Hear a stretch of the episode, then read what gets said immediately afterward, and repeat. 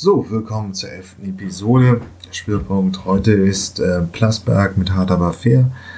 Es ging eigentlich überwiegend ums Auto und Hubert Dies musste seine Strategie und die massive Ausrichtung eben mit den 70 Elektromodellen in den nächsten fünf Jahren verteidigen. Ähm, das Elektroauto wurde wieder ein bisschen malig gemacht. Es war insgesamt keine so schöne Sendung, aber ich habe es mir dann durchgeguckt und ein paar Aspekte herausgearbeitet, die ganz interessant sind. Wir haben so ein paar Stressnachrichten in dieser Woche. Äh, bei der Post haben zwei Speed-Scooter von 9000 gebrannt. Das ging aber durch die Medien. Ähm, das hatte, hatte sogar, hat sogar der Spiegel online gebracht und die großen Medien. Der Einzelhandelsverband will mehr Förderung haben und meint, nur so könnte sich das Elektroauto durchsetzen. Ich stelle das ein bisschen in Relation, damit man nicht gleich die Panik bekommt bei diesen Veränderungen. Wir haben ähm, beim äh, Pressespiegel der Audi Autohersteller haben sich jetzt auf eine gemeinsame Position äh, geeinigt. Und äh, Hubert Dies hat sich ein bisschen mehr durchgesetzt als die anderen, aber es geht auch da wieder jetzt komplett in Richtung Elektromobilität. Ähm, jetzt will nochmal Volkswagen, Volkswagen will diese Woche wieder versuchen, das Elektromobil die Förderung für Elektroautos noch mehr auf kleine Fahrzeuge und auf preisgünstige Fahrzeuge zu fokussieren, zu massieren. Ähm, das wird ihm selber nutzen. Es ist aber auch kein schlechtes Argument als solches. Was haben wir denn da noch?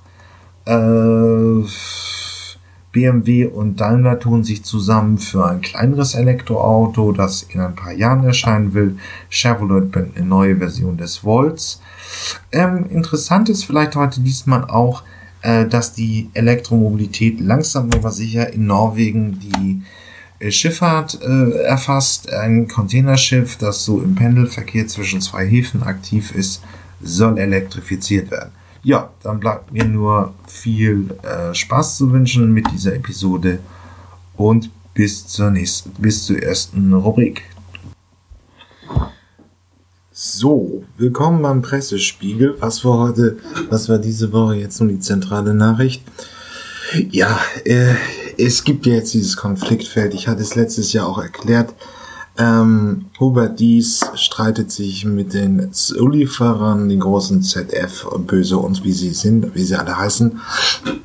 Beim Pharma, äh, und es geht halt darum, wie sich der Verband der Automobilhersteller, der VDA, gegenüber dem Elektroauto jetzt positionieren soll und was er in der Politik durchsetzen will.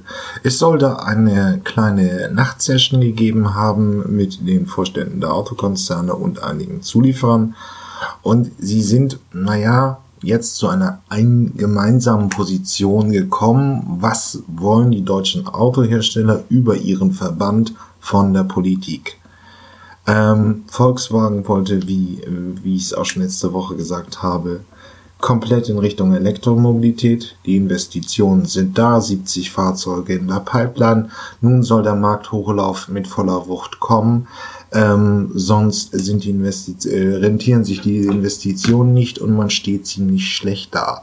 Die Zulieferer sind eher zögerlich, BMW und Mercedes auch eher. Also was der Eckpunkt ist, äh, rausgekommen ist, ist nur einfach, dass der Staat nochmal aufgefordert äh, gefordert wird, wirklich einen europaweiten Ausbau der Ladeinfrastruktur zu fördern.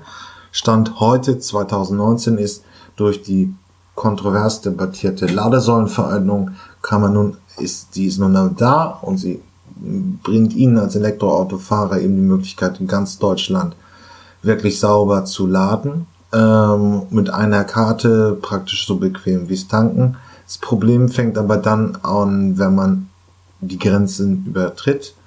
Und da soll der Bund jetzt mal nachsetzen. Zweitens, äh, Wasserstoffbrennstoffzelle ist laut allen Herstellern, die da im VDA beteiligt sind, höchstens 2030 serienreif.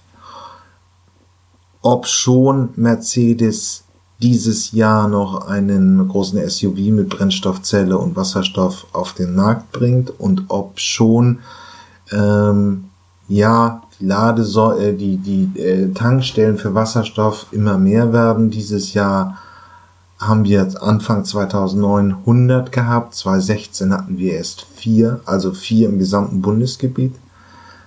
Trotzdem favorisiert man eben nicht die Brennstoffzelle, sondern geht immer mehr in Richtung Batterie. Ja, das ist jetzt im Prinzip der Kern der richtigen Diskussion. Also irgendwo die Brennstoffzelle ist in eine ferne Zukunft verschoben worden.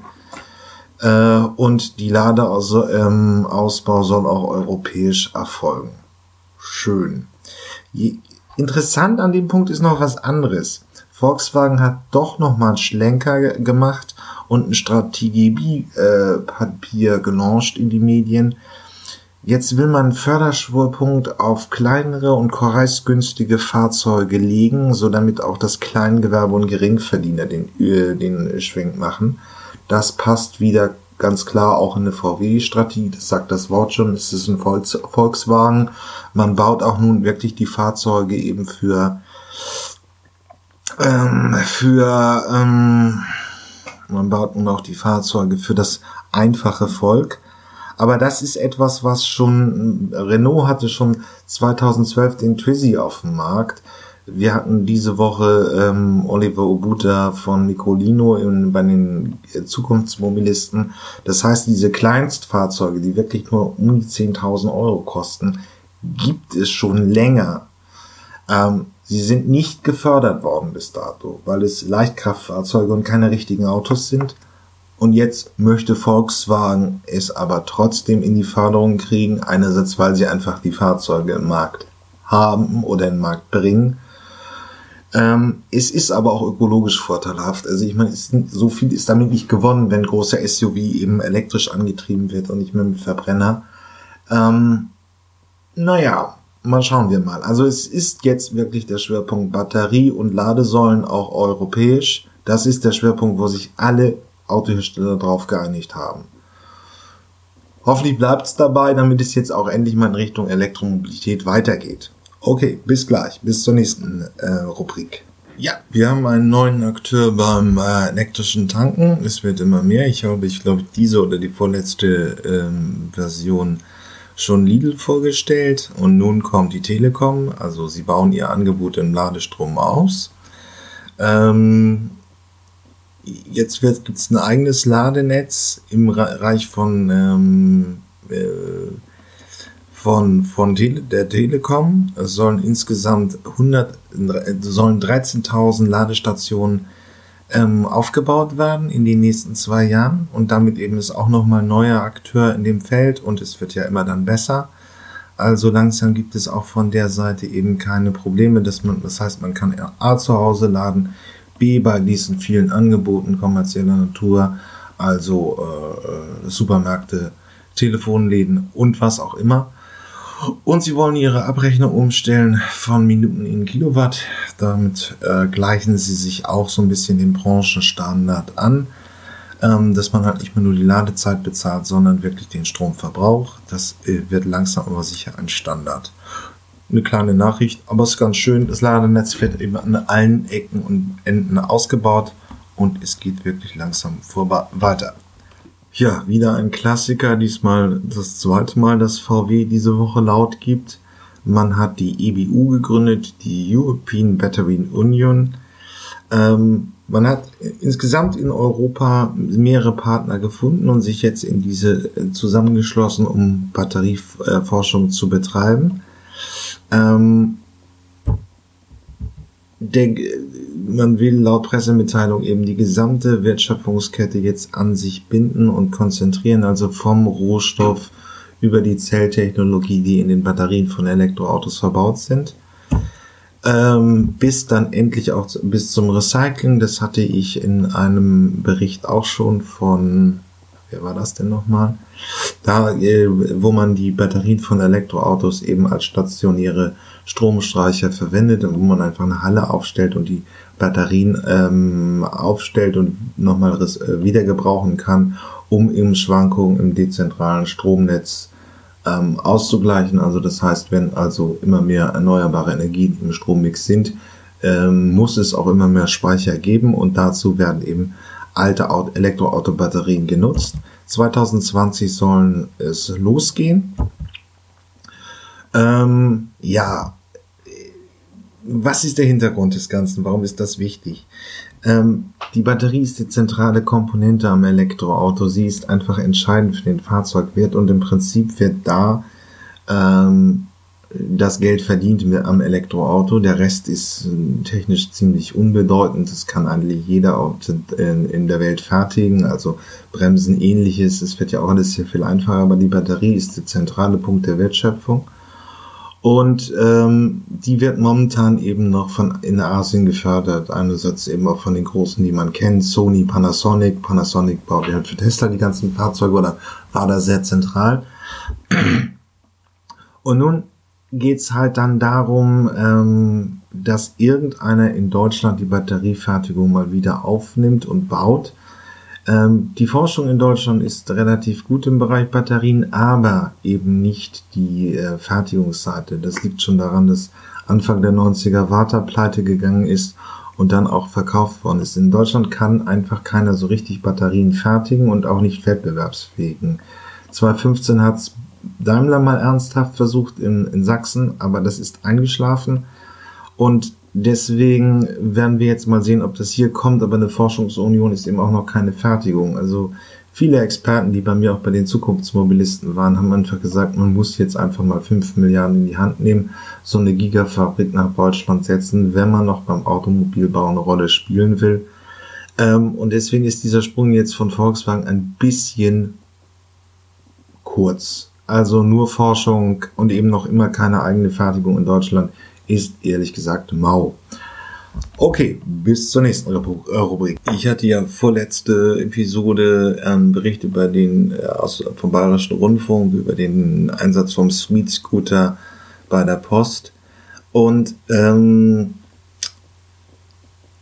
das ist nicht spannend. Äh, die Nachricht, die jetzt kommt und die äh, einfach bei Spiegel auf der Hauptseite war, also acht Millionen Deutsche haben es gelesen, ähm, ist einfach so ein bisschen so ein hektisches Innovationsfeld. Also zwei Fahrzeuge von den insgesamt auch schon 9000, die in der Postflotte aktiv sind, ähm, haben Feuer gefangen, weil die Verschweißungen fehlerhaft waren. Das wurde jetzt eine Top-Nachricht und es gab dann auch Pressemitteilung von Street Scooter und eben auch der Post. Man, das Auto ist immer noch sicher.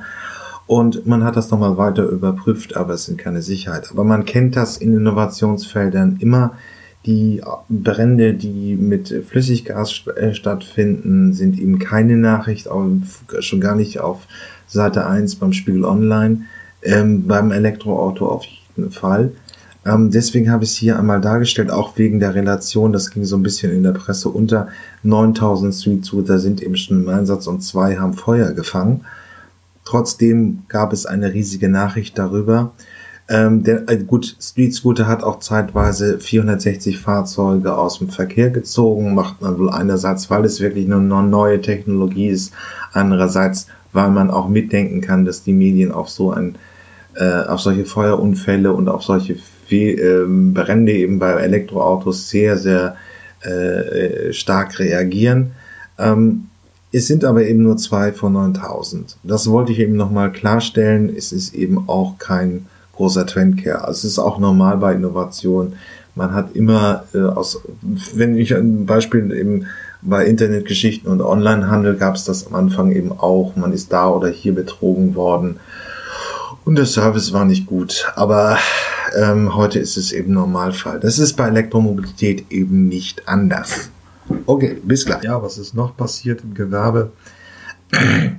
ähm, das, äh, man sieht jetzt einfach, dass die Dynamik immer größer wird. Das, äh, der Bundesverband der Einzelhändler hat äh, ähm, neue Förderungen gefordert und auch das unbürokratisches ähm, ist, man möchte praktisch, dass in jeder Fußgängerzone der Ladestationen aufgestellt werden, was hier auch passieren wird. Ähm, ja, und deswegen soll die Förderung vereinfacht werden. Sie ist auch nicht so schwer realistisch betrachtet. Der Bund hat nun 600, 300 Millionen zu, bereitgestellt. Aber die Branche sagt halt, ja, man bräuchte beim Einkaufen 38.000 Stand, äh, Standorte, 1,0 Millionen, Millionen Stellplätze und so weiter. All das soll ausgerüstet werden. Aber man muss sich auch fragen, und hier die Anträge sind so schwierig zu bearbeiten, man muss sich aber erstens, erstens gibt es natürlich eine politische Dimension, nun kommt jeder an und will Förderung haben. Es ist eigentlich auch eine Frage, das könnten Sie wahrscheinlich auch selber finanzieren. Und zweitens, wenn Sie ein Elektroauto kaufen, ähm, in den seltensten Fällen, alles, was ich hier bei den Fuhrparkbetreibern, auch bei den Zukunftsmobilisten und ähnlichen gehört habe, es reicht einfach, wenn man zu Hause lädt und dann hat man 120 bei den kleinen Fahrzeugen, also wie e.go mobile wie Microlino in der einfachen Version. Und mit 200 Kilometern Reichweite ist heute schon der Standard. Und die größeren Fahrzeuge nächstes Jahr sehen wir in der Mittelklasse eben 40, 45, äh, 400, 450 Kilometer Reichweite. Man braucht keine große Ladeversorgung dafür in Innenstädten. Ähm, das sollte einen, diese Nachricht sollte einen nicht irritieren oder einen nicht abschrecken, wenn jetzt wieder so erst massiver Ausbau gefordert wird. Man braucht mit der Reichweite, die heute modern bei den Neuwagen auf jeden Fall ist, verfügbar ist, kein Elektroauto. Und äh, man braucht ein, kann ein Elektroauto kaufen und man braucht diese Ladeinfrastruktur von Einzelhändlern oder da, wo man halt irgendwie mit dem Auto hinfährt, Zahnarzt, Innenstädte eigentlich nicht. Und sie wollen jetzt wieder Förderung vom Staat haben, können sie auch fordern, ist ja okay, aber für einen Elektroautokäufer muss es nicht entscheidend sein, ob jetzt in Städten an jeder, äh, alle drei Meter noch eine Ladesäule steht. Das ist eigentlich Unsinn. Ähm, da kommen sie auch so mit den jetzigen Reichweiten gut und gerne selbst aus. Zeigen ja auch die ganz großen Fuhrparkbetreiber wie Street Scooter und ähnliche. Okay, bis gleich. Diese Woche war sehr ereignisreich bei den äh, bei meiner anderen Podcast-Reihe Gäste, äh, äh, die, die Zukunftsmobilisten. Welche Gäste hatten wir? Jutta Kleinschmidt, ähm, Paris-Dakar-Gewinnerin, Philipp Haaf von Capgemini, Willem Ubu, ähm, ähm, Oliver Obuta von Microlino und Peter Pickel von John Deere. Ähm, im Regelfall müssen Sie, wenn Sie jetzt hier einfach sitzen und äh, sich das anhören und ein Elektroauto kaufen wollen, nicht unbedingt Gäste für die, äh, die, die, die Zukunftsmobilisten anhören. Erstens kostet es was und zweitens ist es halt für Fachleute in dem Bereich gedacht und für Berufstätige, die sich wirklich mit den Branchen genauer auskennen wollen, äh, kennen müssen. Ähm, aber da gibt es heute zwei Unterschiede. Ähm, Oliver Obuta hat auch Microlino vorgestellt, wie ein elektrischer Kleinwagen für in der einfachsten Version 12.000 Euro, ähm, der wirklich sehr überzeugend eigentlich ist. Da hat es schon von 15.000 Vorbestellungen gesprochen und die Serienfertigung soll noch dieses Jahr losgehen. Es ist ein schickes Lifestyle-Produkt, wenn Sie es mal googeln wollen. Ähm, Jutta Kleinschmidt ist war durchaus wirklich auch war sehr interessant. Also ähm, wir werden es wahrscheinlich noch bei dem äh, bei Plasberg, ich gehe heute hart aber fair durch, einmal gucken. Das ist eine Frau, die wirklich das Auto lebt und die Emotionalität verstanden hat. Wir haben halt über Elektromobilität im Motorsport und auch äh, gesprochen und auch explizit über ihre Sportart, eben also Rally Rates, die großen langen Rallyes, wo sie 400 Kilometer in der Wüste fahren. Ähm, das war interessant. Und Uli ähm, Philipp Haaf ähm, hat irgendwie schon auch über einen Schwerpunkt drauf gelegt, wie sich jetzt 2019 eben die, die Integration in die Fuhrparks, also welche besonderen Bedürfnisse haben gewerbliche Anbieter, wie spitz können sie das kalkulieren und in welchen Anwendungsszenarien rechnet sich das, der elektrische Antrieb äh, interessant, war durchaus interessant. Es wird ja immer noch ein größeres Thema. Momentan haben erst in Deutschland äh, gewerblich, bei den gewerblichen Flotten 4,4 Prozent sind alternative Antriebe und der Rest ist halt konventionell Verbrenner. Der Diesel dominiert immer noch. Aber es gibt die ersten wie Street Scooter, die auch in dieser Episode vorkommen, die umsteigen. Und deswegen war es ein relativ interessantes Gespräch. Also gucken Sie sich gerne mal an, wenn Sie sich auch für Microlino oder eben für ähm, Elektroautos in der Flotte interessieren. Okay, bis gleich. Nochmal Volkswagen, die waren sehr aktiv. Ähm, obwohl sich jetzt der Streit mit der, der VDA, also Verband der deutschen Automobilhersteller, gelegt hat, wollen sie jetzt nochmal, haben sie nachgelegt, wieder ist etwas durchgesichert. Sie wollen eine neue Regelung der Förderung haben. Momentan kriegen sie ja als Privatperson 4000 Euro Prämie oder als gewerbliche Anwendung 3000, abzüglich eben vom Preis. Ähm, neben der ähm, auch sehr guten Dienstwagenprivileg. Ähm, und Volkswagen möchte, dass diese ähm, ähm, Förderung äh, stärker gilt, desto kleiner das Fahrzeug ist. Also für Listenpreise unter 20.000 Euro und unter einer Länge von 4,65 Metern äh, soll es nochmal was drauf geben. Das heißt, man möchte, dass das ganze Fördervolumen sich auf kleinere Fahrzeuge massiert. Warum? Nun ja, klar haben sie Fahrzeuge in dieser, äh, in dieser Größe auf den Markt gebracht, wenn auch sehr viel später, zum Beispiel als Renault. Ähm, aber sie haben es getan. Und, äh, ähm, und deswegen erhoffen sie sich einen Vorteil. Man muss aber auch sagen, dass viele äh, Umweltverbände ähnliche Forderungen haben, weil, wie gesagt, äh, momentan sind Elektroautos ähnlich groß und ähnlich leistungsstark wie Verbrenner und damit ist für die Umwelt nicht wirklich viel gewonnen. Das wäre mit kleineren Fahrzeugen schon der Fall. Ähm, dann kommt auch so ein bisschen Kleinkram. Also äh, Falschparker bei E-Parkplätzen sollen stärker zu, äh, zur Kasse geboten werden. Also man im Volkswagen in jedem Pressemitteilung, die sie haben, wollen sie in Richtung Elektromobilität gehen. In diesem Fall auch. Aber es ist interessant, dass diese Forderung nach kleineren Elektroautos nun bei einer ein Vertreter der Großindustrie angekommen ist. Das war, wäre früher undenkbar gewesen, noch vor fünf, sechs Jahren. Ähm, so gesehen, wir werden mal sehen, wie lange sie dabei bleiben. Momentan pusten sie fast jede Woche irgendeine Pressemitteilung aus. Ähm, aber diesmal ähm, eben Volkswagen will besonders stark die kleineren Elektroautofahrzeuge fördern lassen vom Staat. Okay, zwei Nachrichten dieses, diese Woche bei ähm, Modellvorstellungen. Ähm, die zweite ist eher unwichtig, aber die jetzige ist echt wirklich spannend. Ähm, Daimler und BMW, das war in der Episode, äh, äh, haben sich zusammengetan. Ich habe das ja im Bericht, da war ein Bericht über, über die Tagesthemen, ein bisschen kommentiert habe.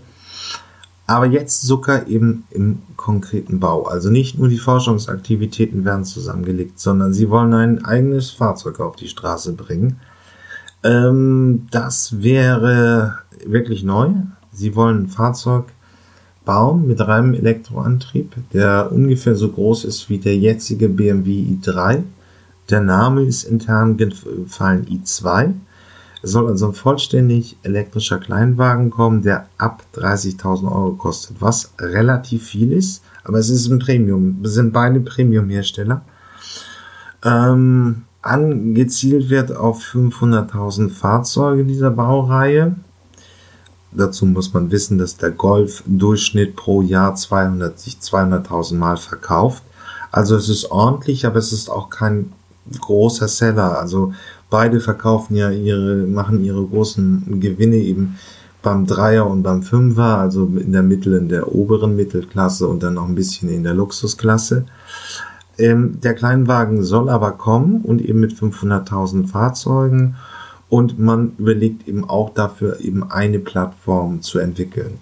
Das Argument war eben auch wie beim autonomen Fahren, dass man einfach nun sich äh, die Entwicklungskosten und auch natürlich die Entwicklungsrisiken, denn es ist noch für viele ja nicht ausgemacht, dass der Elektromarktstart wirklich so klappt, wie man sich das vorstellt.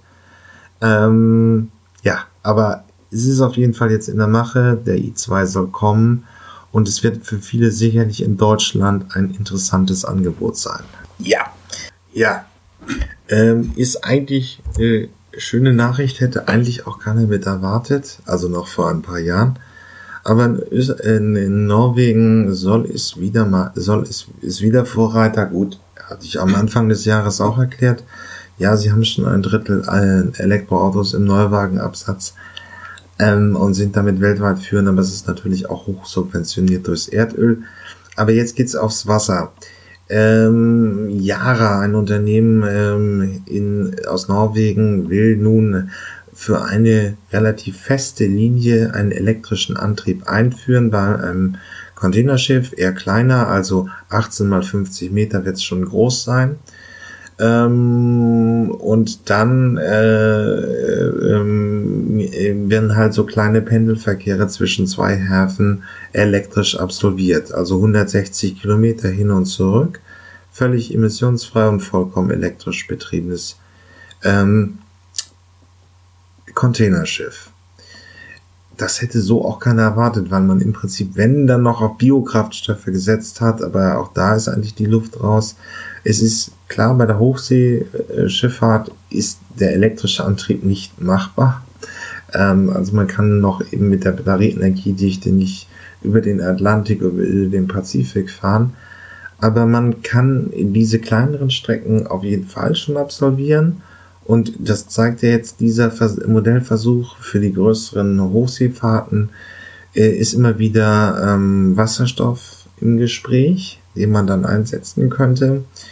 Ähm, und schon seit 2015 gibt's für eine Flussüberquerung in Norwegen, also wirklich vielleicht einen Kilometer, eine elektrische Autofähre. Das gleiche hat Siemens versucht und bin da gespannt drauf, wie es läuft. Also man, dass man auch bei solchen äh, immer wieder starren Tourprofilen, wenn man einmal über den Fluss rüber muss und zurück und so weiter und so fort, eben elektrisch anfahren kann, dann ist es auch deutlich günstiger als Diesel und eben auch umweltfreundlicher.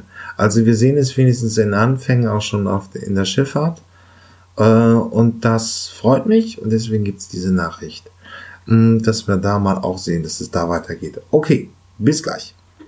Ja, ich habe mir diese Woche mal die Arbeit gemacht und es war in der Tat Arbeit, Plasberg anzugucken mit hart aber fair. Es war zwar so eine Umweltüberschrift, aber es ging eigentlich wieder mal gesagt ums Elektroauto. Äh, vertreten wurde von Hubert Dies, dem Vorstandsvorsitzenden der Volkswagen AG, und Ulf Poschardt, Chefredakteur der Welt, der mehrere Bücher eben über den 911 Porsche geschrieben hat. Äh, sonst war es relativ schlimm. Markus Lanz war da, weil er irgendeine Doku über die Arktis gemacht hat. Äh, die Umweltministerin war da und äh, Luise Neubauer, die jetzt im Zuge von diesen Schülerprotesten gegen das Klima oder gegen Klimawandel Bekanntheit in den sozialen Netzwerken erreicht hat. Ähm, kommt gleich nochmal die Vorstellung mit so mal diesem üblichen, was man bei Plasberg halt so macht. Äh, dieses, ja, wir sind, äh, was die Einzelnen für Standpunkte so von sich geben. Äh, und äh, man hat eben eine grobe Vorstellung, wer für was steht. Das ist ja so ein bisschen modernes Kasperler-Theater. Jeder hat eine Rolle, die er dann auch ähm, ausfüllen soll und es dann halt auch macht. Ja. Testen. Und die Botschaft scheint anzukommen. Klimasünder werden an den Pranger gestellt. VW-Chef Dies ruft die E-Auto-Revolution aus. Experten diskutieren Pläne, die Freiheit zu fliegen stark zu reglementieren. Das Land lernt, Klimawandel bedeutet mehr als in Hamburg häufiger laue Sommerabende feiern zu können. Aber ist die Radikalität dieser Pläne angemessen oder schaden wir uns mit Aktionismus mehr als es der Umwelt nützt. Hart aber fair mit diesen Gästen. Markus Lanz. Der TV-Moderator war oft in der Arktis und Antarktis unterwegs und weiß, das Eis wird dünner an den Polen und zwar deutlich schneller als befürchtet. Das ist nicht nur für Pinguine gefährlich, sondern für uns alle. Wir müssen dringend handeln. Herbert Dies. Der Vorstandsvorsitzende von VW sagt, Volkswagen geht beim Klimaschutz voran. Wir setzen jetzt voll aufs Elektroauto. Die Politik muss das mit geeigneten Maßnahmen flankieren. Einen anderen Weg als die Elektromobilität gibt es nicht. Luisa Neubauer. die Klimaaktivistin und Mitinitiatorin der Fridays for Future Demos kritisiert. Das ist ein Anfang. Vielleicht überrascht VW diesmal mit ehrlichem Klimaschutz. Das müssen sie allerdings erstmal unter Beweis stellen. Denn das Kernproblem bleibt, alle reden vom Klimaschutz, keiner tut was. Am allerwenigsten die Bundesregierung. Svenja Schulze. Die Bundesumweltministerin entgegnet, das stimmt nicht. Wir fangen ja nicht bei Null an, sondern haben bereits viel geschafft. Wir wissen aber, dass das noch nicht reicht. Dennoch brauchen wir auch den Druck der Jugend für anstehende Entscheidungen. Ulf Poschardt. Der Chefredakteur der Weltgruppe kritisiert, alle biedern sich bei den Schülern an. Von VW bis zur Bundesumweltministerin. Das spaltet die Gesellschaft in die Guten, die Fahrrad fahren und auf Fleisch verzichten, und die weniger Guten, die all das nicht machen. So, die Karten sind gemischt, ähm, die fünf Leute sind vorgestellt und äh, jetzt kommt gleich Hubert Dies ähm, und muss sich seinen CO2-Fußabdruck erklären und wenn das in der Westen einfach mehr CO2 emittiert als äh, Schwellenländer und der Weltnationen. Alles ein bisschen langweilig, aber andererseits, ähm, ich habe jetzt hier auch viele Stecken, äh, Strecken weggeschnitten. Äh, geschnitten. Markus Lanz hat erzählt, wie es ihm, wie er sich gefühlt hat, als er irgendwelche Inuit in, in der Arktis getroffen hat und dass das total traurig war. Ähm, das ist jetzt wirklich nicht substanziell wirklich wichtig. Äh, ich weiß jetzt gar nicht mehr, jetzt komme ich nicht auf den Namen unserer Umweltministerin. Na, Svenja Schulze, doch, doch, doch, daraus. Sie war halt insgesamt in der ganzen, sie kommt hier auch nicht drin vor, das war komplett farblos.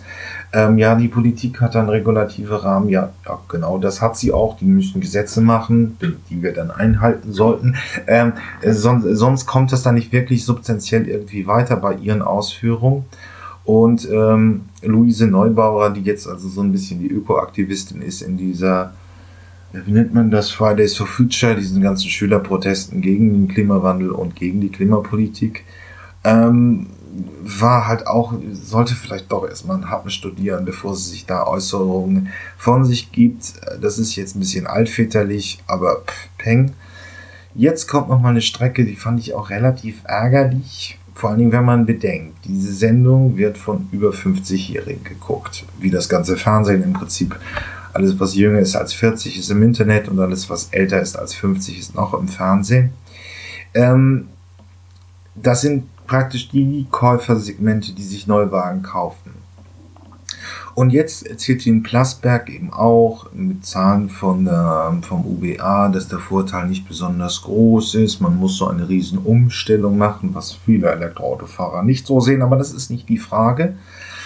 Ähm, ähm, ähm, und äh, das, da muss äh, dies eben seine Ausrichtung auf ähm, das Elektroauto verteidigen, was er im Prinzip auch ganz gut pariert. Ähm, und äh, bei diesen Zahlen vom UBA, die Plasberg da vorliest, muss man eben auch noch andere Faktoren reinrechnen, wie fehlende Wartung und andere Faktoren, äh, die da nicht auftauchen. Es ist immer wie immer bei Hochrechnungen, welche Parameter da gelten. Da kommt dann eher ein negatives Ergebnis gegen das Elektroauto raus oder ein positives. Wir werden das also mal sehen. Äh, ich würde da eher sagen, dass dies den Punkt gemacht hat. Wir haben große Verantwortung als großer Automobilhersteller. Nee, äh, äh, äh, ich, ich, komm, komm. ich mache den Schuss noch mal los. Machen wir gleich. Sie sind gleich in der Verantwortung. Ich wollte jetzt einfach nur äh, wissen, ihr, Ihre Frau wird es mir beantworten. Die guckt jetzt zu. Was macht Herbert Thies anders? Ja, kann ich Ihnen sagen. Aber wichtig ist, dass wir uns auf die entscheidenden Dinge konzentrieren. Ne? Wir müssen nicht alle kein Fleisch essen und nicht mehr in Urlaub fahren, sondern die großen Dinge müssen wir ändern. Was macht Herbert Thies? Herbert Dies hat einen CO2-Footprint, der ziemlich groß ist. Was hat der, der Durchschnittseuropäer, ich weiß nicht, wer es hier parat hat, sieben, acht Tonnen. Mhm. In, äh, Im Süden etwas weniger. Der Herbert, Kenianer hat 0,3. Herbert Dies hat Tipps? Keine Ahnung, 14. 14. 15? 1300. Nein. Ja? Das kommt durch die Fliegerei. Wir, wir fliegen natürlich, ich bin viel unterwegs. Und ich habe mir vorgenommen, 20 Prozent weniger mhm. im Jahr 2019. Mhm. Das war der Privatmann, der das in den Job mit reinträgt. Nun haben Sie natürlich als VW-Chef, und äh, der sind Sie ja auch, haben Sie einen viel größeren Hebel in der Hand. 100 Millionen VWs äh, fahren auf der Welt rum. 100 Millionen. Und die sind für ein Prozent des gesamten CO2-Ausstoßes auf der Welt verantwortlich. Das ist, finde ich, eine Hammerzahl. Hat, hat die Zahl Sie auch erschrocken, als Sie die Absolut. Wir haben, ich bin das erste Mal vor etwa einem Jahr auf die Zahl gestoßen und ich habe es am Anfang nicht geglaubt, drei oder viermal nachrechnen lassen. Aber es ist in der Größenordnung. Es sind ein Prozent. Und äh, das bedeutet, wir sind wichtig, unsere Entscheidungen haben Gewicht und wir nehmen uns Auch Ihre Fehlentscheidung. Ah, mein Gott, wir, wir, äh, sagen wir sind jetzt verpflichtet, nach vorne zu denken, ne, aus der jetzigen Situation. Lassen Sie mich einmal noch zurückdenken, weil ich weiß, ähm, dass ein guter Motor braucht Betriebstemperatur. Ich will Sie mal auf Betriebstemperatur bringen. Ähm, kann man sagen, jedes Mal, wenn VW bei den CO2-Werten getrickst hat, hat ein Pinguin oder ein Eisbär ein kleines Stückchen Lebensraum verloren? Äh, VW hat bei den CO2-Werten nicht getrickst, sondern wir haben die Stickoxidwerte ah. nicht eingehalten. Äh, wir sind im Flottendurchschnitt eigentlich eine, auch im Wettbewerbsvergleich äh, gut bei den Verbräuchen. Wir haben sehr sparsame Autos, wir haben bereits Elektroautos im Markt. Ein Up hat 95 Gramm, ist im Flottenziel. Also wir müssen uns im Wettbewerbsvergleich äh, nicht verstecken und ich glaube, wir tun mehr, um schneller besser zu werden. Warum tun Sie das? ist die Frage, wenn Sie sich das mal angucken, ähm, wenn, wenn, man auch sieht, wie der öffentliche Druck größer wird, ähm, wird, wird, also schiefes Bild vielleicht, aber wird das Eis für Autos auch dünner? Haben Sie das erkannt für Verbrennerautos? Ja, es geht aber nicht nur, glaube ich, um unser, unser Zukunftsmodell, sondern es geht wirklich um eines der größten Probleme der Menschheit, das wir lösen müssen. Und äh, wir haben Verantwortung, es ist ein Prozent. Und wir nehmen uns vor, weil wir glauben, dass es geht, dass wir dieses eine Prozent bis 2050 zu Null machen. Ja, und wir glauben, dass individuelle Mobilität CO2-frei möglich ist. Sie haben die Backen ganz dick aufgeblasen und die Welt staunt. Volkswagen präsentiert auf dem morgen beginnenden Genfer Autosalon eine neue Strategie für Elektroautos. Totales Umdenken in Wolfsburg. Volkswagen gibt sich gut und grün. Vorstandschef Herbert Dies trimmt VW auf Elektromobilität. Plötzlich redet der VW-Chef wie Deutschlands oberster Umweltschützer. Da wurde hier gejuchzt. Ähm, wie glaubwürdig finden Sie sich selbst in der Rolle, Herr Dies? Absolut. Wir haben eine Strategie, wir haben viel Geld schon ausgegeben. Es bezieht sich nicht nur aufs Auto. Wir haben zum Beispiel, ähm, bauen wir unser Kohlekraftwerk um. Als äh, neues Beispiel bis 2023 von Kohle auf Gas. Das bringt äh, eine Reduzierung um die Hälfte und so viel Einsparungen wie 870.000 Autos. Also mehr als die Elektrooffensive in den nächsten drei Jahren bringen wird. Äh, wir glauben, dass wir gut unterwegs sind und dass letztlich auch natürlich die unser Geschäftsmodell nachhaltig macht und vielleicht auch einen Wettbewerbsvorteil darstellt. Auf einer Skala von 1 bis 10, wie begeistert sind Ihre Chefkollegen von BMW, Sie lachen jetzt schon, von BMW und Daimler über Ihren Vorstoß? Skala von 1 bis 10. Nein. Hauen Sie eine Zahl raus. Glaub, Sie sind glaub, Sportsmann. Nein, 1 ich glaube, die deutsche Automobilindustrie hat in Summe erkannt, äh, dass in der Elektromobilität die Zukunft liegt. Das ist im Bereich von 0,5. Ich glaube auch, ja. die sind alle gut unterwegs, die Kollegen. Ja, aber Sie sind ein bisschen einsam an der, an der Spitze der Bewegung. Das kann man, glaube ich, äh, festhalten. Frau Schulz, Sie sind die Umweltministerin. Äh, wenn Sie jetzt so, das war halt inhaltlich interessant und dann kommt halt so die, Fern äh, die, die Sendungskonzeption wieder zum Tragen, ist der Konflikt zwischen alten weißen Männern und jungen Damen und etwas älteren Damen und der Politik. Und ähm, äh, was Poschert jetzt in, in dieser, das in ein paar Minuten, zwei, drei Minuten redet, ist ja grundsätzlich nicht mal falsch, dass, da, dass er ähm, im Prinzip die Automobilität, die Alltagsmobilität äh, ökologisch ausgestalten will, ist richtig, dass es ein paar Preziosen gibt, ähm, ist äh, wie ein Porsche oder wie irgendwelche Kulturgüter wie ein Alpha ist auch richtig. Es geht nur halt darum, irgendwie so die Mittelschicht, die da jetzt sitzt und jeden Morgen zur Arbeit fährt, um dann eben zu den 25 Prozent CO2-Emissionen äh, äh, beitragen, die der Verkehr insgesamt liefert. Also das Problem in der Ökologie ist halt eben diese Massenmobilität und nicht irgendwie zwei Porsche, aber ähm, die Funktion von Paschat ist jetzt irgendwie so eine Entlastung, irgendwie, ja, der fährt ja ein viel größeres Auto, der ist ja mehr schuld. Und da will er sich so ein bisschen aus der ähm, Reserve locken, hat damit richtig. Es, es bleiben auch noch immer fast, und mal ganz am Rande, es, äh, es gibt auch heute schon faszinierende Elektroautos wie den Rimac, also Supersportler. So wie man eben Autos halt baut. Es gibt da immer fünf bis zehn Prozent, die das Besondere haben wollen. Das werden sie auch mit einem Elektroauto bekommen. Ähm, äh, das ist im Prinzip der Punkt, aber irgendeiner muss jetzt hier irgendwie die Män weißen Männer über 50, die von den jungen Frauen kritisiert werden, darstellen. Ja, die, Anmerkungen von Luise Neubauer waren auch nicht so doll. Äh, die Umweltdebatte ist nun wahrlich nicht einfach aus guten Gründen. Das hat sie, finde ich, auch nicht so sonderlich gut dargestellt. Okay, bis gleich. Großen Schritt vorankommen in der CO2-Reduzierung. Wenn wir die Infrastruktur haben, wem können Sie denn jetzt guten Gewissens empfehlen, der auf verlässliche Mobilität angewiesen ist, sich ein Elektroauto zuzulegen? Herr Poschert, an wen soll ich die Frage stellen? An Frau Schulze oder an Stellen Sie gerne mir die Frage, weil ich finde, neben der, ähm, also es gibt in der Klimadebatte so eine Art sehr vernünftigen und ernsten Ton, der alles mit den CO2-Werten verrechnet. Ich glaube aber, Mobilität ist viel mehr als das. Ich glaube, dass wir eine hundertjährige Auto- und Technikgeschichte haben, in der das Auto viel mehr ist als ein, ein Element, wo man von A nach B kommt. Und wir können jetzt noch so viel über CO2-Reduktion reden. Wir müssen uns darüber Gedanken machen, was die Leute mit ihrem Auto sonst noch so tun. Sie kommunizieren, wer sie sind, sie haben Spaß damit und sozusagen und dieser spaßfreie CO2-Reduktionswert. Ich habe noch nie jemand gehört, obwohl es gibt jetzt so einen neuen Typus im Biomarkt, der erzählt stolz, was sein Auto alles nicht kann und nicht macht. Ähm, aber ich glaube, dass ähm, die Frage sein muss, wie man Elektromobilität auch emotionalisiert. Und da habe ich noch so meine leichten Fragezeichen, weil die E-Autos, die ich gefahren bin, die sind von der Beschleunigung sehr interessant aber die haben keine Seele. Das sind keine schönen Gegenstände. Oh, ist, äh, oh, nee. also Entschuldigung, aber wenn man Ihnen zuhört, Herr Poschert, man hat das Gefühl, Sie haben überhaupt kein Verständnis dafür, was eine Klimakrise ist. Natürlich geht Erklären es um CO2-Reduktion. Wir haben ein, und das ist ja schade, dass hier kein Klimaforscher sitzt, der wäre wahrscheinlich angebracht an der Stelle. Aber offensichtlich ist, dass wir ein CO2-Budget haben. Ähm, das gibt uns ganz klare Grenzen, was wir machen können.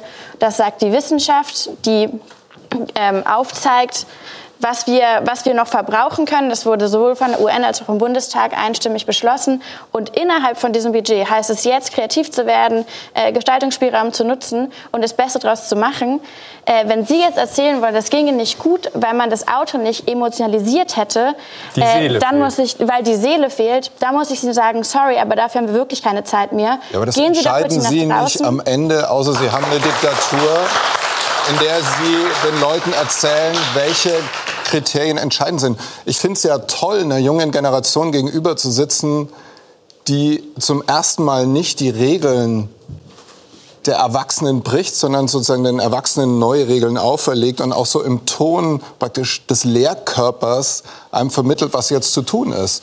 Und ich will nur sagen, Sie müssen realpolitisch die Leute gewinnen für das. Und ich habe nur einen Hinweis gegeben. Ich kann Ihnen sozusagen auch gerne eine Literaturempfehlung geben. Ich habe 2002 ein Buch über Sportwagen geschrieben ja, und da steht drin, da steht drin, weil ich die ökologische Entsorgung des Autos richtig finde, man muss sich über die kulturelle Bedeutung des Autos klar werden. Ich glaube, weniger Mobilität ist wichtig. Ich glaube, wir müssen uns Gedanken machen, wo Mobilität eben nicht das ist, was ich meine, wo es um Genuss und Freiheitsgefühl und, und so weiter geht, sondern wo wir eine Mobilität so organisieren, dass sie klimaneutral ist. Ich gebe Ihnen nur einen Hinweis. Sie müssen mich gar nicht überzeugen. Ich verstehe Sie und ich habe auch das Klimaproblem verstanden. Ich sage Ihnen nur, es gibt zig Millionen von Menschen, die gucken nicht so auf ihr Auto. Och nee, hat eben, wir sind gleich dran, Herr Dies. Och nee. So, haben wir es geschafft.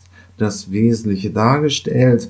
Also, ähm, ähm, das ist sicherlich, ähm, dies hat sich ganz gut aus der Affäre gezogen. Da fand ich inhaltlich nicht viel falsch dran. Ähm, man muss aber nur auf der anderen Seite sagen, sonst war es halt die Konzeption ältere weiße Männer gegen eben die junge Frau, ähm, die ähm, für Klimaschutz ist, den ganzen äh, das ganze Thema umstellen muss. Ähm, und daran hat die Sendung so gekrankt. Es war halt ein Kasperle-Theater und äh, die haben sich dann irgendwie auch nicht wirklich aufeinander zubewegt. Ähm, so ist es geblieben. Ich würde die Sendung mir nicht anschauen. Ich habe es ja für sie gemacht.